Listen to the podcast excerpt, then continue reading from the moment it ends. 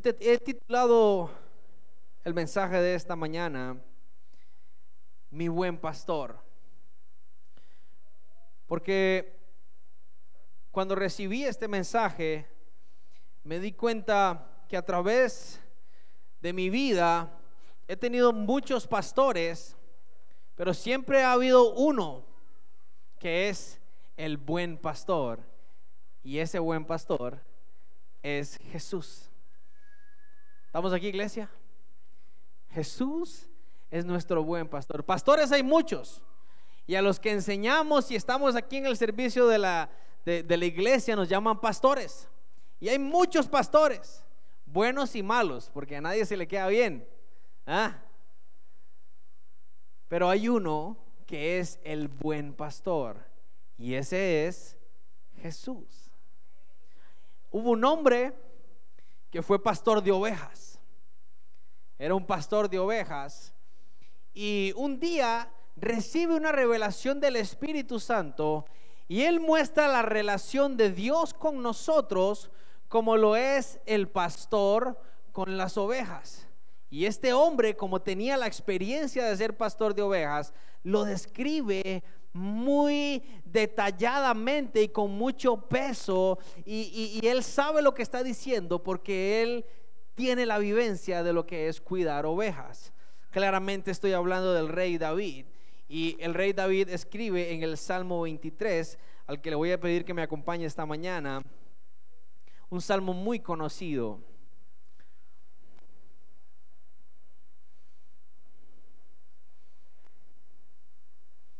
Yo creo que hasta lo podríamos decir de memoria.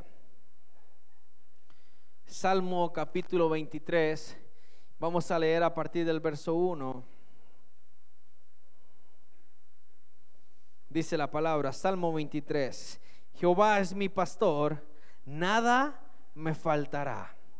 En lugares de delicados pastos me hará descansar. Junto a aguas de reposo me pastoreará. Confortará mi alma me guiará por sendas de justicia por amor de su nombre. Aunque ande en valle de sombra de muerte, no temeré mal alguno, porque tú estarás conmigo. Tu vara y tu callado me infundirán aliento. Aderezas mesa delante de mí en presencia de mis angustiadores. Unges mi cabeza con aceite, mi copa está rebosando. Ciertamente el bien y la misericordia me seguirán todos los días de mi vida y en la casa de Jehová moraré por largos días. Casi que podemos cerrar la Biblia, apagar las pantallas y lo podríamos decir de memoria. Muchos hasta lo tienen abierto en el cuarto, a la par de la cama, para espantar los espíritus chocarreros. El Salmo 23.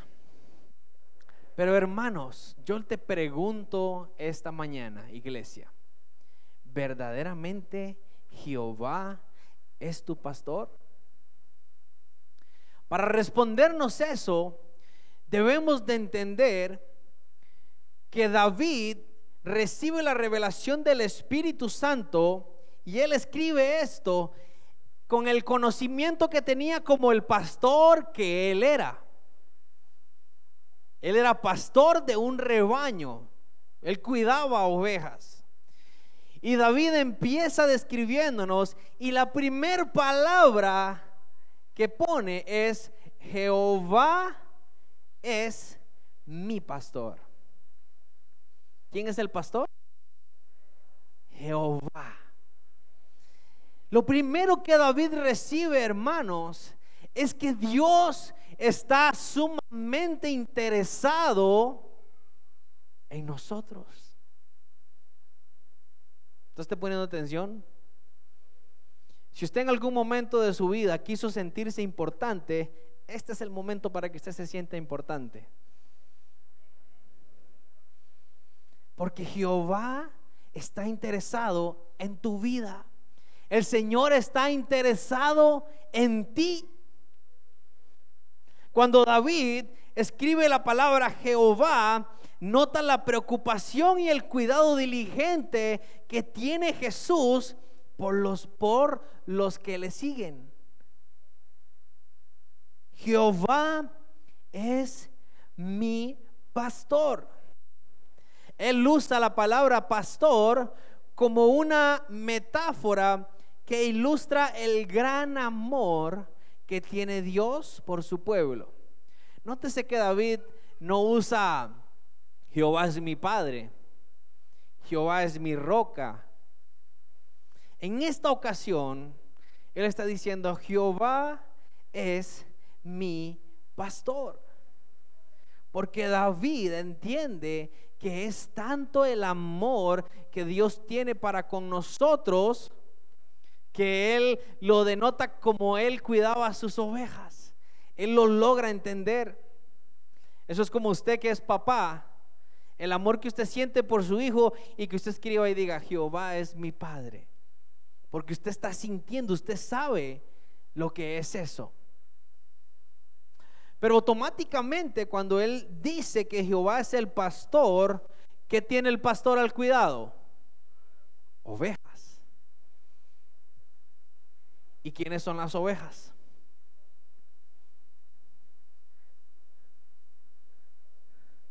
Diga, ve.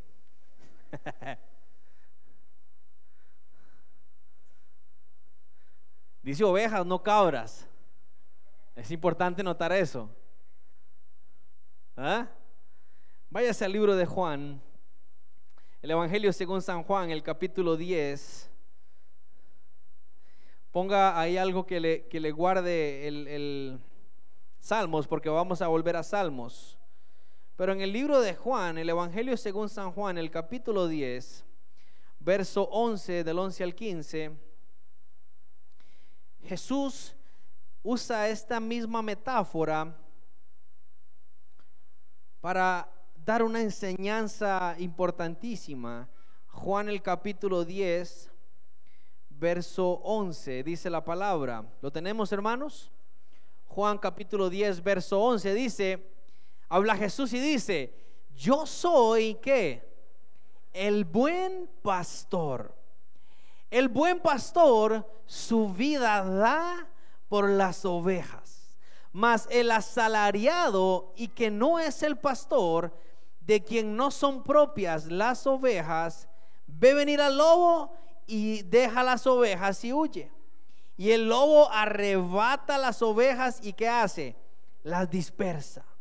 Así que el asalariado huye porque es asalariado y no le importan las ovejas. Vea lo que dice el verso 14. Yo soy, vuelve a decir Jesús, el buen pastor. Y conozco que, ojo, él conoce sus ovejas. ¿Y qué pasa? Y las mías me conocen. Yo vuelvo a preguntar, ¿cuántos son ovejas del buen pastor? ¿Te conoce el Señor? Iglesia. te conoce el Señor y conoces tú al Señor como tu pastor. Y Jesús menciona algo curioso, dice que el asalariado, cuando ve venir al lobo, ¿qué hace? Como muchos pastores hoy día. Al pastor que le pagan por ser pastor y no tiene verdaderamente amor por sus ovejas, en la mínima se va. Y aún hermanos, aunque el amor, el, pastor, un, ser humano que sea pastor, hombre o mujer que sea pastor, aunque se dé por completo a, su rebaño, tiene un límite. Tiene un límite. El pastor no puede cargar con las cargas de todos nosotros. Por eso Jesús dice, yo soy el buen pastor. En otras palabras, hermanos, no ponga la mirada en los hombres. Ponga la mirada en quién? En Jesús. Ponga su confianza en quién? En Jesús, que es el buen pastor. Él es nuestro buen pastor y dice que Él conoce a quién? A sus ovejas. Y sus ovejas oyen su voz y le siguen. Dice, y las mías me conocen. Esta parte es muy interesante. Porque hermanos, ¿cómo sabemos si el Señor nos conoce o no nos conoce? Hay una parábola donde Jesús dice que muchos llegarán y tocarán la puerta allá arriba y le dirán, Señor, ábrenos. En tu nombre echamos fuera demonios e hicimos sanidades y cantábamos en la iglesia. ¿No recuerdas que yo era el que más duro aplaudía? ¿Y qué le va a decir Jesús? Apartados de mí, porque yo no los conozco. La semana pasada veíamos, hablábamos de las semillas que van al corazón. Y el mismo David le enseñaba a Salomón y le decía, hey Salomón, Jehová escudriña qué? ¿Qué escudriña Jehová? Hermano, usted esta mañana puede estarme viendo, puede decir amén, puede mover su cabeza cada vez que yo digo algo, pero ¿quién conoce tu corazón? Dios, el buen pastor. Él es el que conoce a sus ovejas y sus ovejas también le conocen a Él. El primer punto es sumamente importante. Nosotros debemos de procurar, hermanos, como iglesia, ser ovejas del buen pastor. Debemos ser ovejas obedientes. Hay, hay, hay, características interesantes en la oveja. La oveja es un animal doméstico que es frágil. No es como un lobo. No es como un tigre o un león. La oveja es sumamente frágil. Es un poco tonta.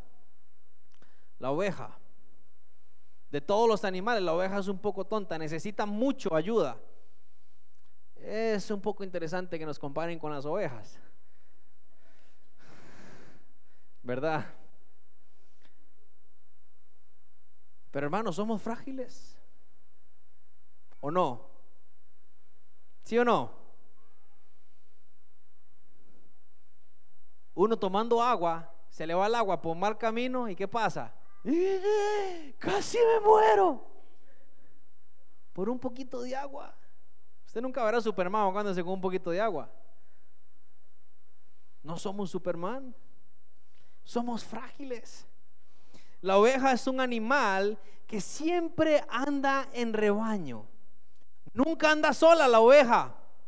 Siempre está en el rebaño. Y una de las características, hermanos, curiosas, que siempre he querido verlo con mis propios ojos, ir a un lugar donde hayan ovejas, dice que las ovejas reconocen su pastor. Reconocen la persona que los guía, ya sea porque les hable o porque les dé un silbido. Dice que las ovejas responden a ese llamado. ¿Y sabe por qué es que responden? Porque lo necesitan, porque necesitan a ese pastor. Y entonces es muy interesante, hermanos, de que Jesús diga, yo soy el buen pastor y yo conozco a mis ovejas. Hay una, un animal que se parece a la oveja, pero es un tanto diferente, es la cabra. La cabra es similar a la oveja, pero no es igual. La cabra es rebelde. El, pastor le dice a la cabra, por aquí, ¿para dónde va la cabra? Para allá. El pastor hace un redil para las ovejas y las ovejas se mantienen dentro del redil. ¿Qué pasa con la cabra? Si ve algo que le gustó al otro lado, se brinca la barda. ¿Ah? La cabra dice, yo quiero eso y lo quiero y lo quiero y lo consigo. Y se va. La cabra siempre anda peleando. Un día de estos estamos trabajando ahí en la Aurora de Heredia y iba yo con el camión y a un vecino se le salió una cabra.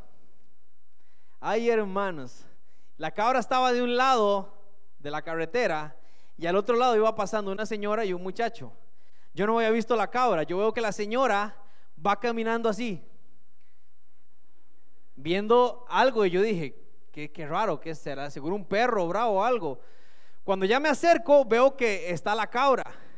Y la cabra está fija viendo a la señora. Ah. Eh, sí, parecía zapote. La señora logra pasar, pero me dio gracia porque detrás de la señora venía un muchacho con un bolsillo, seguro iba para la universidad, y el muchacho está en todas. El muchacho ve a la cabra y se queda así. Pero la cabra está ceñida con la señora. Cuando ya la señora pasa, la cabra deja de ver a la señora y hace así. Y vuelve a ver al muchacho. El muchacho viene caminando y donde la cabra lo vuelve a ver, él hace esto. Y no se mueve. La cabra tampoco se mueve, pero donde él da un paso, la cabra se impulsa con las patas de atrás y se manda. Y el muchacho, paticas, ¿para qué te tengo? Ah? Gracias al, yo creo que ese muchacho era cristiano, porque en el momento en que la cabra sale, salió la dueña con un chilillo. Y golpeaba la calle la señora. Y la cabra entró. Que el muchacho seguro tuvo que irse a cambiar a la casa o no sé, del susto que se pegó. Porque hermanos, una cabra es una cabra. La cabra lo bota uno. A diferencia de una oveja. La cabra siempre anda haciendo pleito. Siempre anda, le estorba todo. ¿eh? Siempre anda viendo lo malo. Así que seamos ovejas, no cabras. La oveja dan ganas de tocarla, qué linda la ovejita, de abrazarlo al final del culto. Venga, hermanito, qué lindo, dos, dos ovejitas. La cabra no. La cabra cuando, cuando termina la iglesia va quitando y corneando a todo el mundo para salir. Qué pereza que me saluden. Seamos ovejas, no cabras. Amén. Salmo 23, volvemos al Salmo 23.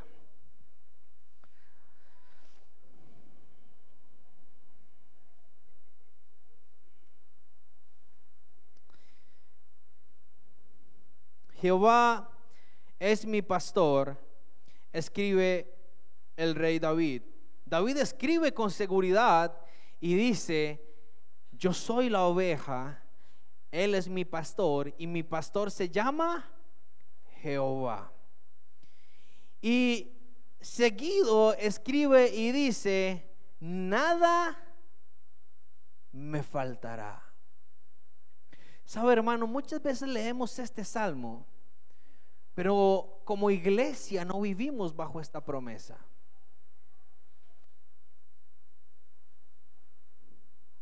Lo confesamos, pero lo estamos viviendo verdaderamente. Cuando el rey David escribe que Él es mi pastor y que nada me faltará, no se está refiriendo a que todo lo vamos a tener así. No. Se refiere cuando dice nada me faltará, es que para que se cumpla el propósito de Dios en mi vida, nada me va a hacer falta. ¿Sabe que usted y yo tenemos un propósito de Dios aquí? aquí? Usted y yo vinimos a esta tierra no para trabajar, comer y dormir. Trabajar, comer y dormir. No, hermanos. Hay un propósito de Dios.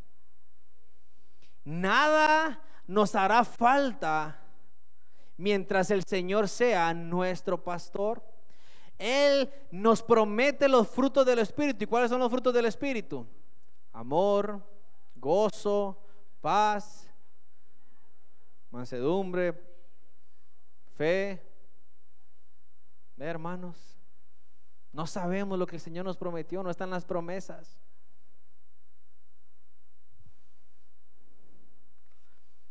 Nada de eso nos hará falta. Necesita paz, pídasela al Señor. Necesita gozo, pídasela al Señor. Ahora, ¿está usted necesitado materialmente? Pídaselo al Señor también, porque Él no nos va a dejar. Él no nos va a abandonar. La diferencia de las ovejas del buen pastor es que no piden por capricho sino que lo que reciben del Señor lo reciben con gozo. Reciben la provisión del Señor y la reciben con gozo. Reciben con gozo lo que tienen de parte del Señor. El pastor trae heno y se la da a las ovejas. Y las ovejitas vienen felices y empiezan a comer el heno o el pasto. ¿Qué pasa con las cabras? La cabra dice, ay no, yo no quiero heno. Yo quiero comerme aquella mata que está allá, que se ve roja, toda rica. Y después quiero comerme aquella. Y después quiero comerme aquel plátano. Hermano, la cabra se come lo que sea. No está satisfecha con lo que el pastor le trae. David está escribiendo y diciendo que nada me hará falta porque el pastor está al cuidado de que los creyentes no nos haga falta nada para que se cumpla su voluntad y además para que estemos contentos con la provisión y con el cuidado que Él tiene para con nosotros. El domingo pasado leíamos en el libro de los Salmos y el mismo David decía, no he visto justo, ¿qué? Ni su simiente. No es que Dios quiera tener cristianos pobres, no. El mundo nos engaña con la riqueza, que anhelemos tener lo mejor y mucho y mucho y mucho. El Señor nos da la provisión de cada día. Pero Él espera que nosotros estemos como ovejas obedientes, porque nada nos hará falta. El que no está bajo esa, esa protección del pastor, todo le hace falta. Todo.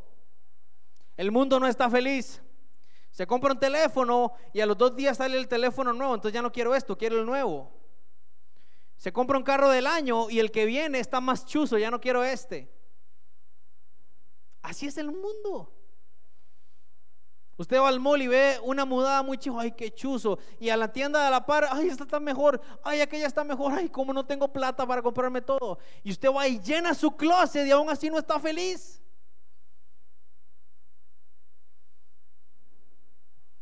¿Sí o no, hermanos? Nosotros amueblamos casas. Y hemos amueblado casas de gente muy adinerada. Hemos hecho closets para mujeres que, hermanos, son, bueno, inmensos. Y ha llegado la clienta y ha dicho, ay, no sé si todo me va a caber aquí. Y uno se queda así como, Dios mío, pero ¿qué es? O sea, una tienda. No es, que, no, no es que es pecado, mujeres, comprar zapatos en montones, no. El problema está en no ser feliz con eso. El problema está en enojarse con Dios porque no me puedo comprar esos zapatos que quiero. Es, ahí está el problema. Y aún peor, hermanos, es sentarse usted un día en su casa y decir, qué triste que soy yo, qué pobre que soy yo, cómo Dios me tiene abandonado. Mucha gente dice eso. Mucha gente dice, es que yo alabo al Señor y todo, pero yo no entiendo por qué Él no me bendice y tiene sus manos, sus pies, puede comer, tiene un techo, tiene salud, tiene vida. Y porque no tienen el último iPhone, se sienten mal. Jehová es mi pastor, nada me faltará.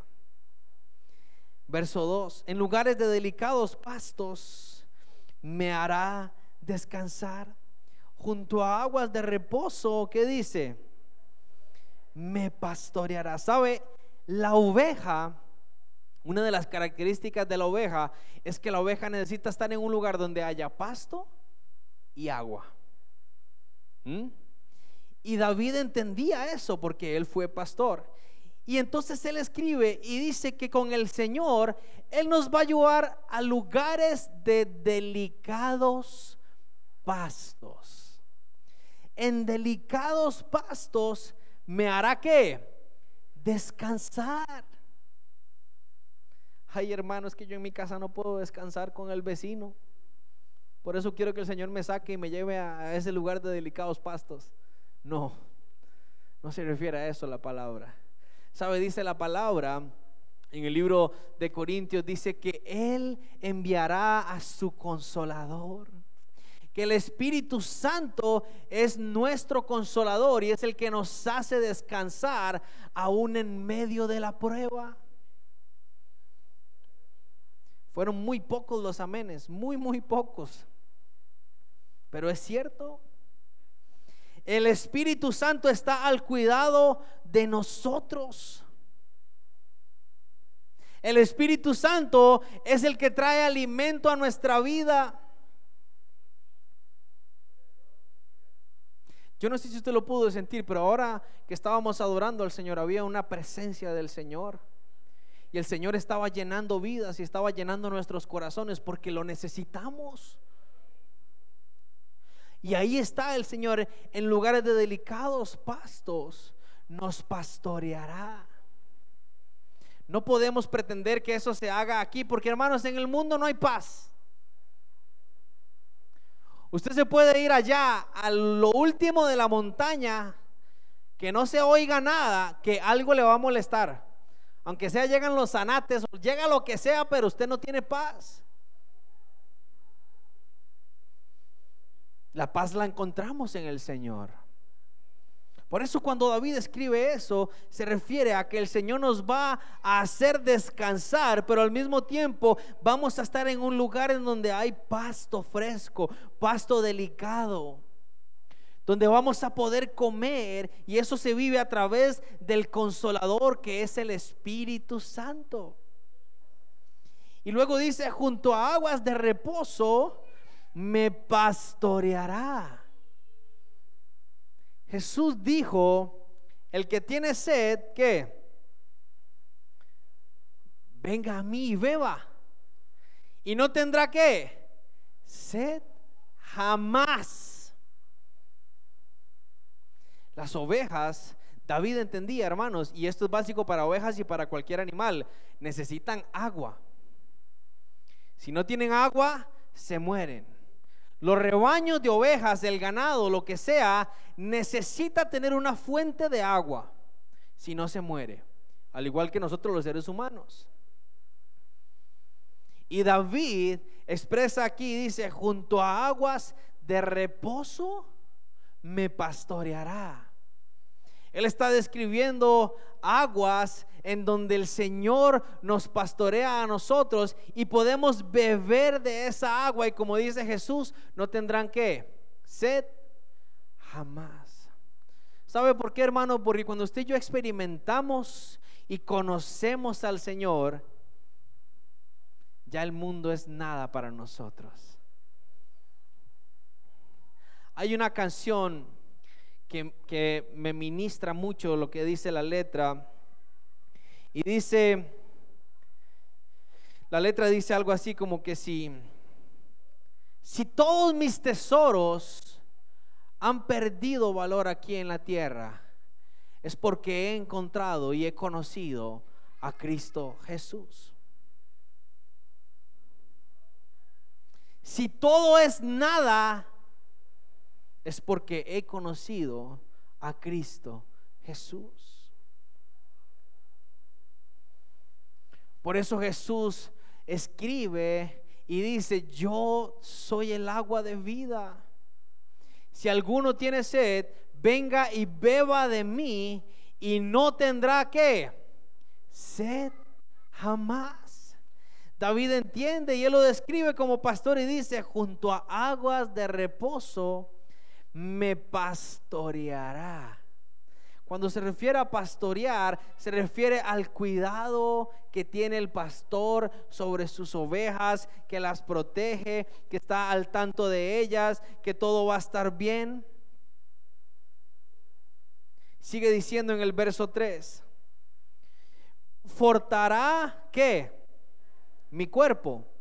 Me hará 90, 60, 90 me va a pegar el pelo que se me está cayendo, me va a pegar el diente que me falta. ¿Qué dice que va a confortar? Confortará mi alma. Me guiará por sendas de justicia por amor de su nombre. ¿Sabe? Cuando el rey David dice que él va a confortar nuestra alma, está refiriéndose para que uno pueda ser confortado, tiene que ser que esté como mal. ¿Sí o no? Usted no va a confortar a alguien que está bien. Ay, hermano, estoy con un gozo, venga para confortarlo, no. Hermano, estoy triste, estoy pasando una situación difícil. venga para confortarlo. El rey David entiende que no siempre vamos a estar bien. Él entiende y enseña aquí que muchas veces viene el desaliento a nuestra vida. Iglesia, eso está bien. ¿Sabe por qué? Porque Dios no quiere superhéroes.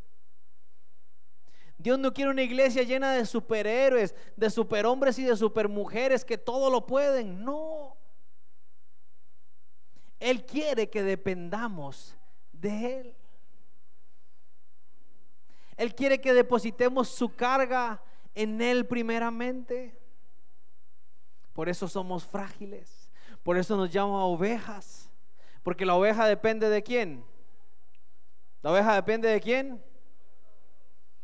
De su pastor. Ayer en los jóvenes, en los jóvenes estudiábamos la historia de los dos cimientos. Jesús decía, el que oye mi palabra y la hace es como el hombre que construyó su casa sobre la roca.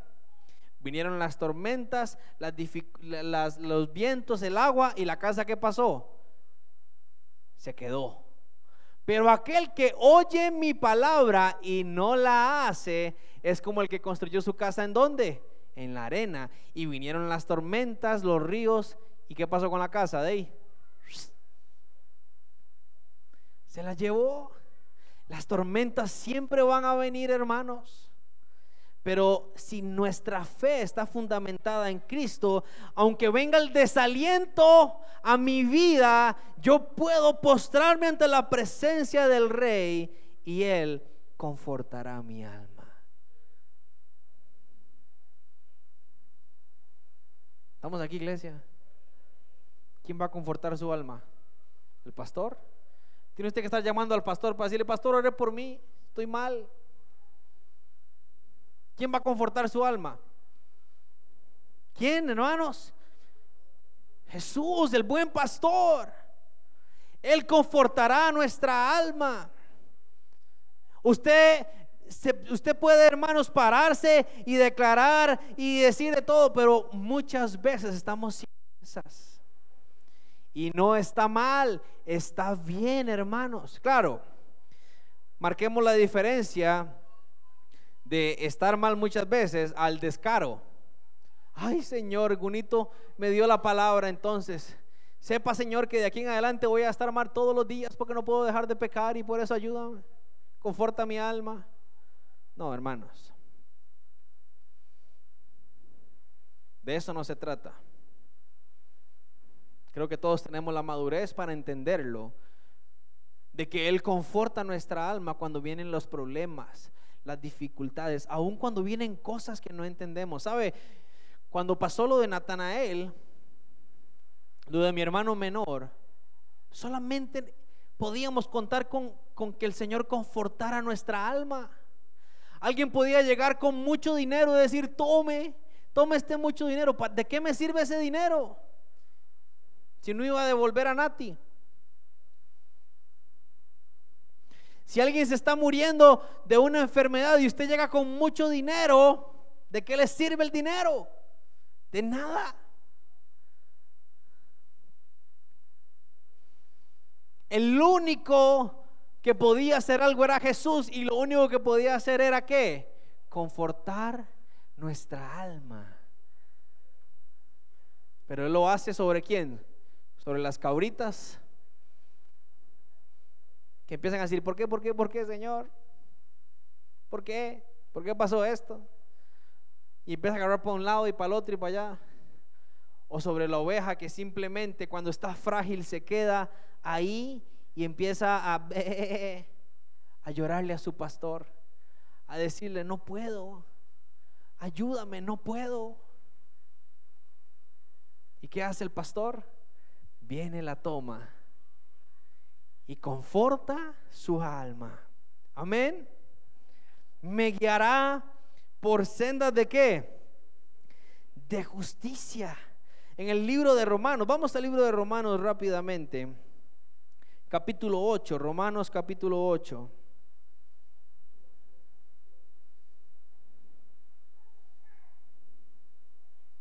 Romanos el capítulo 8, versículo 12.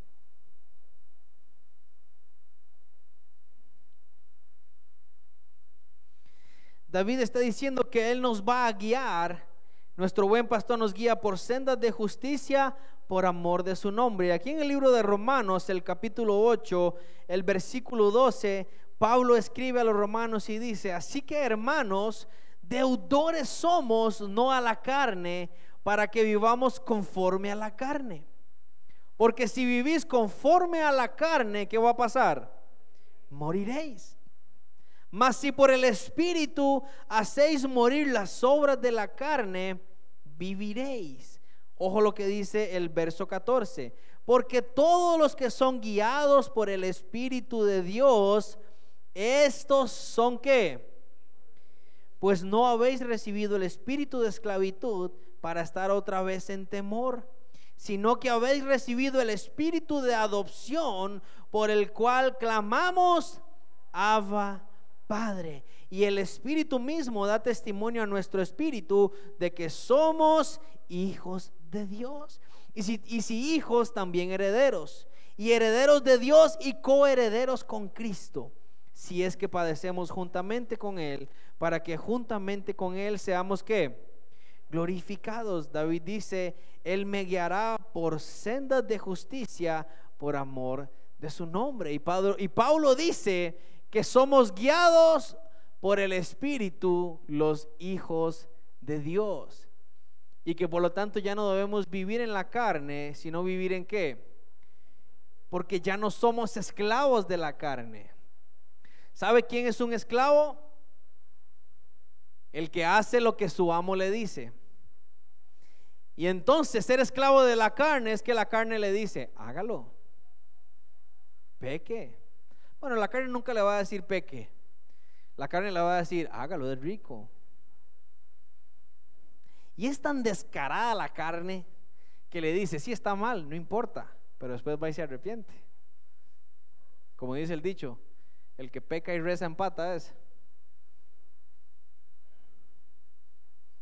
Pablo dice que nosotros ya no somos esclavos de la carne, sino que fuimos libertados por medio de qué?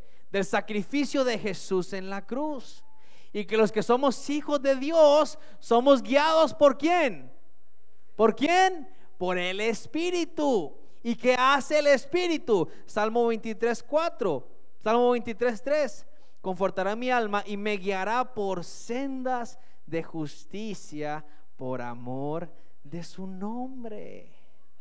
Por eso las cabritas no pueden ser guiadas por el Espíritu, solamente las ovejas, porque las cabras viven según la carne, siguen siendo esclavos de la carne. La carne le dice, hágalo y usted va y lo hace. Aunque ahí está el Espíritu Santo diciéndole, no lo haga, eso está mal, no lo haga.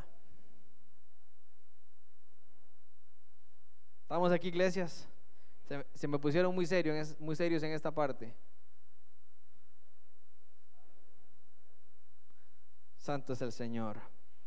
Aunque ande en valle de sombra o de muerte, Salmo 23, 4, volvemos a los salmos.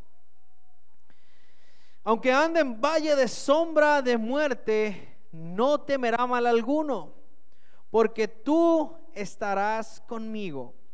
Tu vara y tu callado me infundirán aliento. David escribe y dice que aunque estemos en valle de sombra de muerte. ¿Qué quiere decir con esto, hermanos? Aunque estemos en peligro, oiga iglesia, esto es para nosotros. Aunque estemos en un peligro inminente, aunque usted esté al borde de la muerte, dice, no temeré mal alguno, porque tú, ¿qué pasa? Estarás conmigo. ¿Sabe? El mundo cuando se enfrenta a la muerte tiembla, porque no lo puede resolver. ¿Quién escapará de la muerte? ¿Quién escapa de la muerte?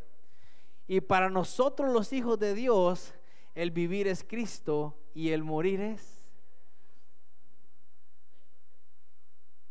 Uno se goza. Yo me gozo si muero.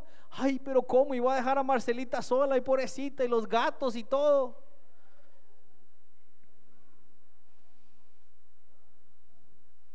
Si me muero hoy, me gozo porque me voy con Cristo. Hermanos, y si me muero hoy, no llore por mí, gócese. Yo sé que se fue un muchacho muy guapo y todo, pero gócese. Porque ya el que muere venció. Porque el, vivir es Cristo y el morir es qué? Ganancia. Y por eso David escribe, aunque ande en valle de sombra de muerte, no temeré mal alguno porque tú estarás conmigo. Para el 2019 viene, una crisis muy grande para Costa Rica y ahí está la iglesia. Ay, qué miedo, ay, qué miedo. ¿Y ahora qué voy a hacer con el préstamo, que la deuda, que esto, que lo otro? Viene una peste para Costa Rica, la fiebre amarilla se metió desde y ahora está todo el mundo. Ay, ¿ahora qué hago? Y mi hijo, ¿qué, hago? Y usted le echa alcohol a su hijo de arriba abajo para que esté desinfectado.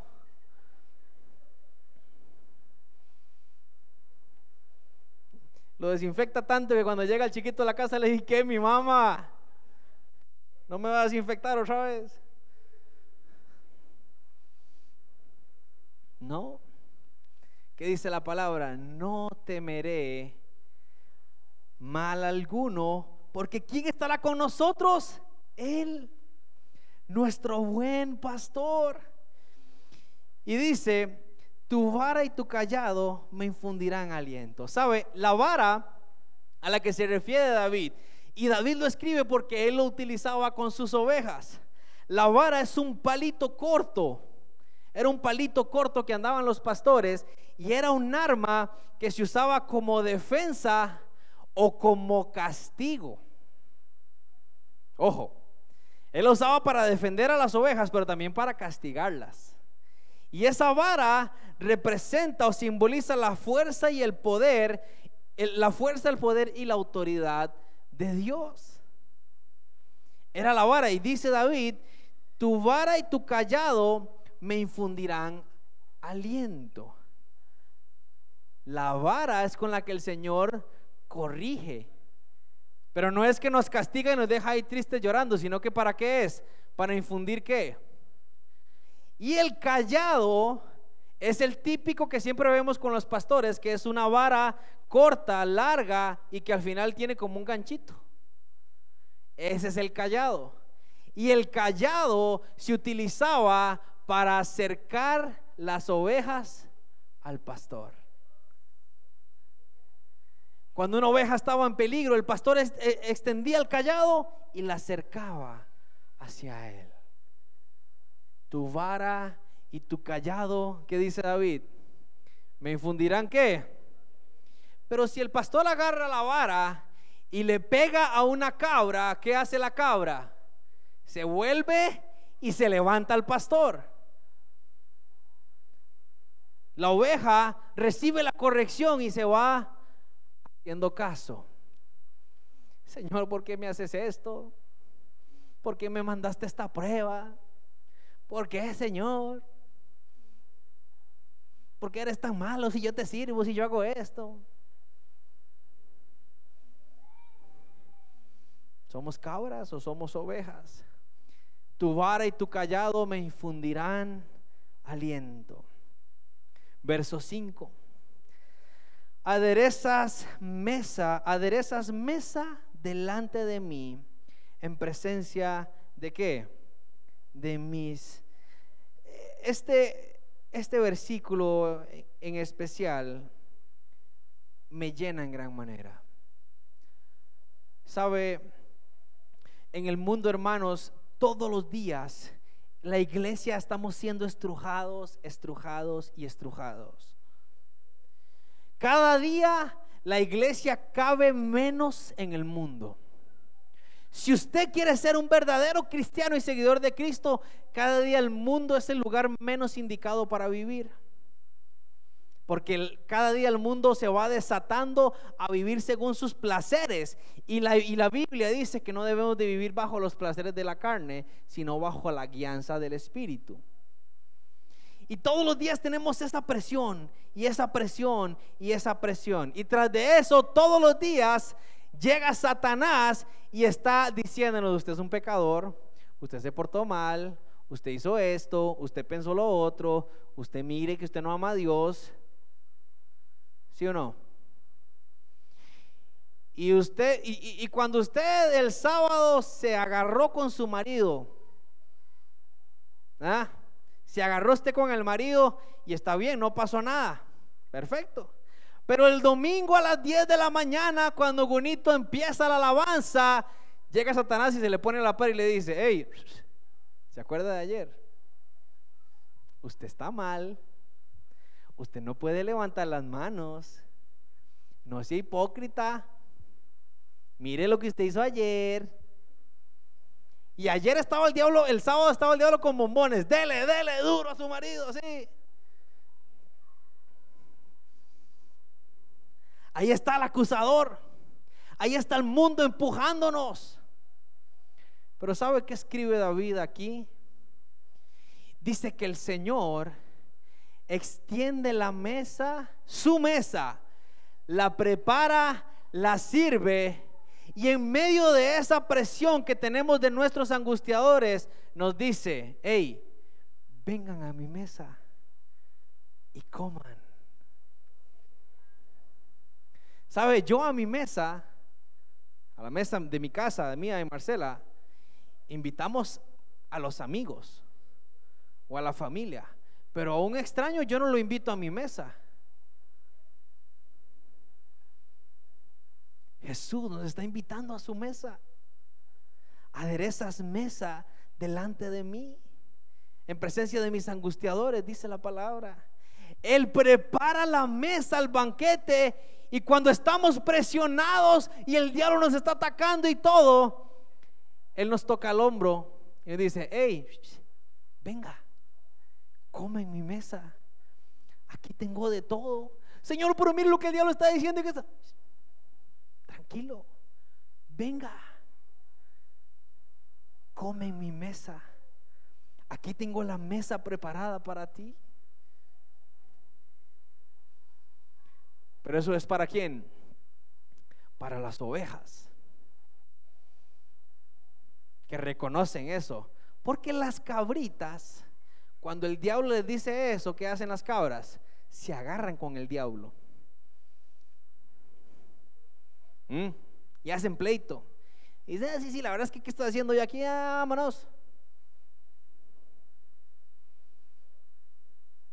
Aderezas mesa eh, delante de mí en presencia de mis angustiadores. Dice la palabra, unges mi cabeza con aceite, mi copa está rebosando.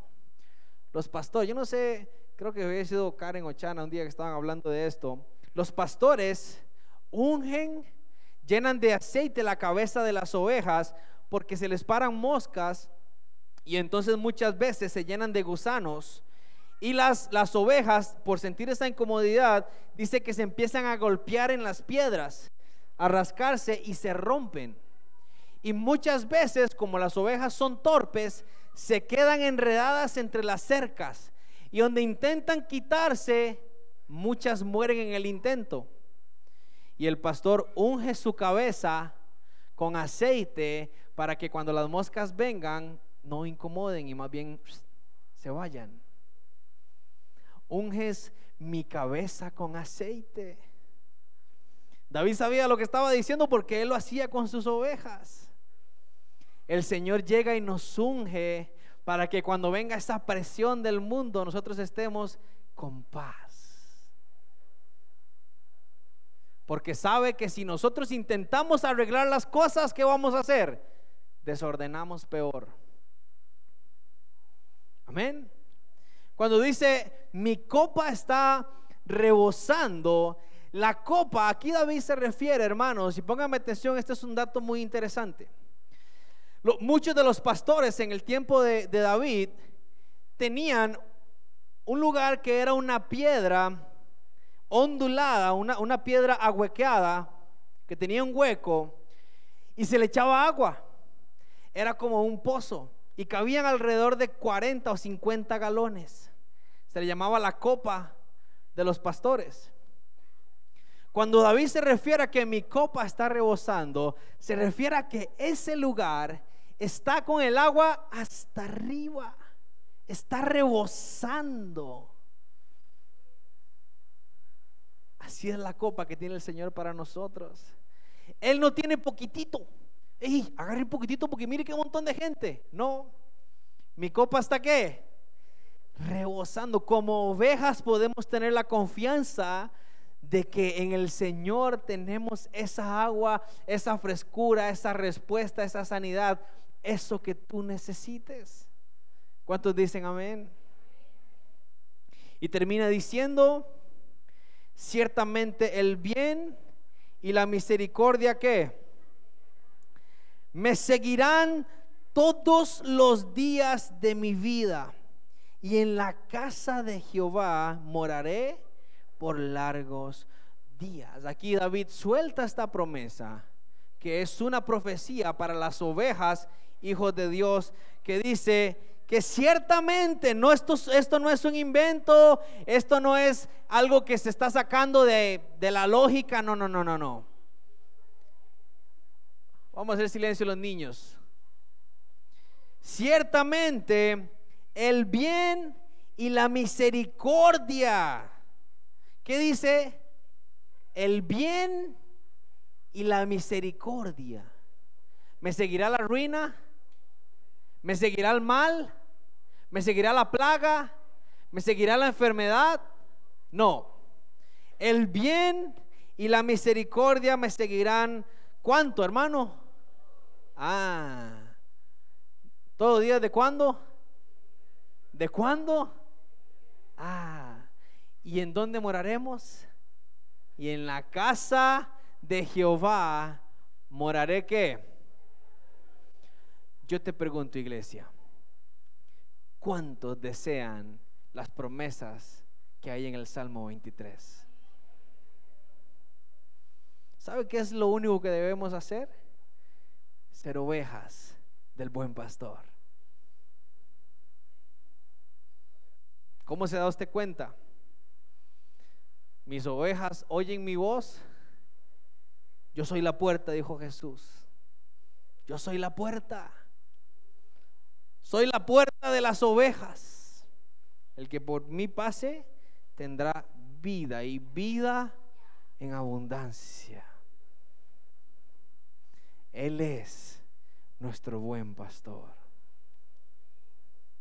Posiblemente nos identificamos con algunas actitudes de las cauritas. Posiblemente, no sé. Pero la enseñanza de esta mañana la podemos agarrar y pedirle al Espíritu Santo que nos ayude a ser ovejas. ¿Sabe por qué, hermano? Y póngame atención aquí, iglesia. El Señor está deseando, óigame, deseando que usted le diga y le reconozca como su buen pastor para decirle, aquí están las promesas. Él está deseando de que usted y yo le reconozcamos como nuestro pastor para decir, aquí está mi mesa servida. Vengan, coman, porque yo soy su buen pastor. Amén. Vamos a orar esta mañana y vamos a pedirle al Señor que nos ayude a ser ovejas suyas.